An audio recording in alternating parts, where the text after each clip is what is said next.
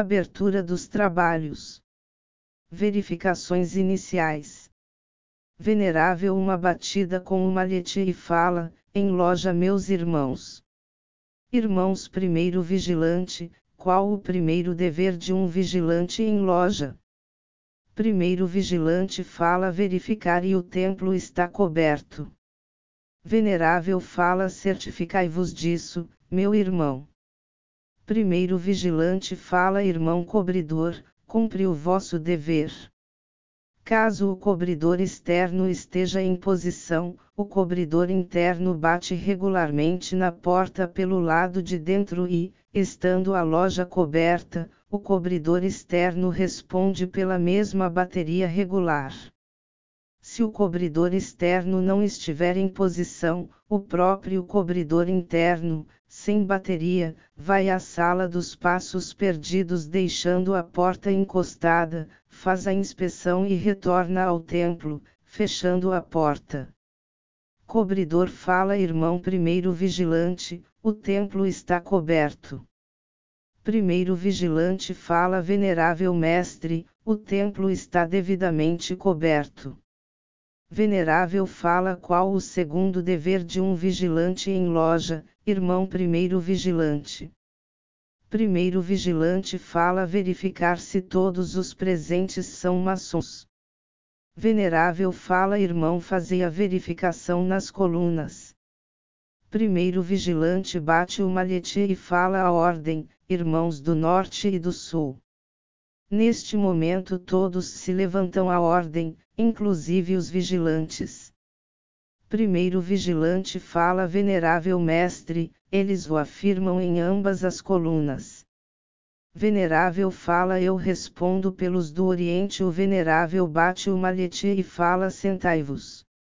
Venerável fala irmão orador, o que é preciso para a abertura dos trabalhos orador fala que tenha havido convocação, não haja impedimento superior e estejam presentes, no mínimo, sete mestres, e que todos estejam revestidos de suas insígnias.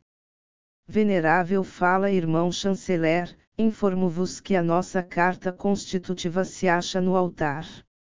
Dizei-me, agora a número legal. Chanceler fala sim, venerável mestre, porque números presentes de irmãos assinaram o livro de presença.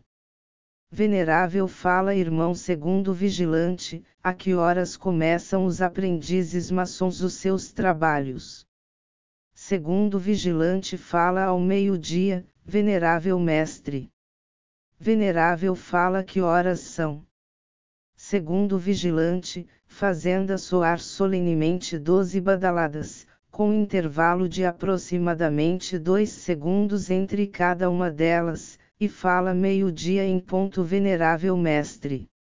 O venerável bate a bateria do rito brasileiro e os irmãos do Oriente se levantam, o primeiro vigilante bate a bateria do rio brasileiro, e levantam-se os da coluna do norte, o segundo vigilante bate a bateria do rito brasileiro, e levantam-se os da coluna do sul todos em sinal de obediência. Cerimônia das Luzes. No altar dos juramentos, que tem o templo de forma triangular, devem estar preparados três círios, um branco, no ângulo oriental, suscitando sabedoria, outro vermelho, no ângulo norte, promovendo força, e o terceiro azul, no ângulo azul, no ângulo sul, projetando beleza. O venerável tem, em seu altar, uma vela auxiliar à tocha que deve ser por ele acessa com fósforo ou isqueiro. O venerável e os vigilantes devem estar preparados para, cada um em sua vez, acender o círio correspondente e depois pronunciar a invocação. Venerável bate o malhete e fala irmãos vigilantes, eu vos convido para virdes ao altar dos juramentos, para que procedemos à cerimônia das luzes.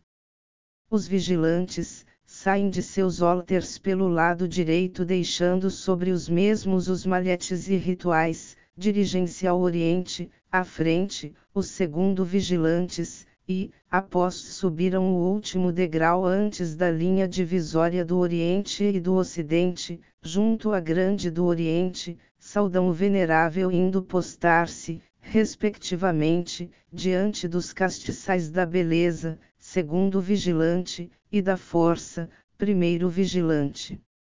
O Venerável, sai de seu altar pelo lado direito sudeste, deixa sobre o mesmo o malhete e o ritual, após os vigilantes tomarem posição, desce, trazendo do altar a tocha acessa.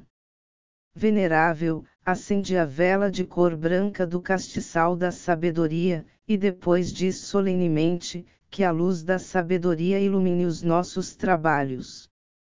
Todos falam assim seja. Venerável fala a luz da sabedoria é onisciente e infinita. O venerável entrega a tocha ao primeiro vigilante. Primeiro vigilante, acende a vela de cor vermelha do castiçal da força e depois diz solenemente, que a luz da força dê vigor à nossa obra. Todos falam assim seja primeiro vigilante fala a luz da força é onipotente e infinita. Primeiro vigilante entrega a tocha ao segundo vigilante. Segundo vigilante, acende a vela de cor azul do castiçal da beleza e depois diz solenemente, que a luz da beleza manifeste entre nós. Todos falam assim seja segundo vigilante fala a luz da beleza é onipotente e infinita. O segundo vigilante entrega a tocha ao venerável mestre que apaga a mesma sem soprá-la e retorna ao seu lugar diretamente, sem dar volta em torno do altar dos juramentos, entrando em seu altar pelo lado esquerdo nordeste.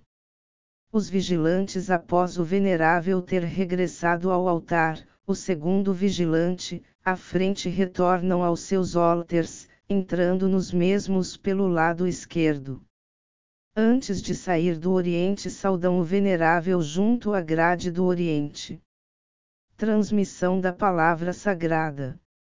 Venerável bate o malhete e fala: Atenção, meus irmãos, devo transmitir a palavra sagrada. A ordem todos ficam à ordem, inclusive o venerável mestre e os vigilantes, que deverão depor os malhetes sobre os respectivos alters.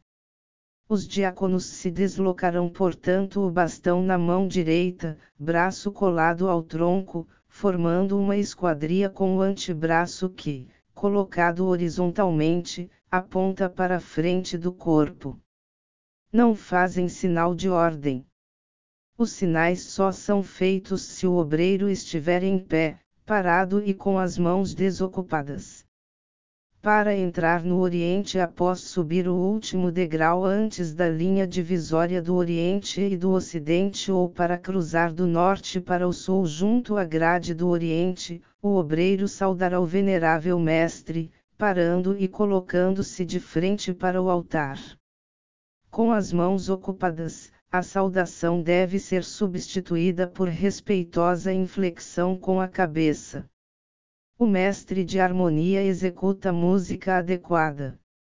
A seguir, o primeiro diácono sobe os degraus, posta-se à esquerda, nordeste, do trono, sauda o venerável com respeitosa inflexão de cabeça é correspondido e procede-se a transmissão da palavra sagrada ao ouvido direito de um para o outro, letra por letra, o venerável dá a primeira letra, o primeiro diácono, a segunda, e seguem assim, alternadamente, sem pronunciar a palavra por sílabas ou por inteiro. O primeiro diácono, então, sauda o venerável, é contrarrespondido e se desloca até o primeiro vigilante onde postar-se à esquerda de seu altar e com as mesmas formalidades transmite a palavra recebida.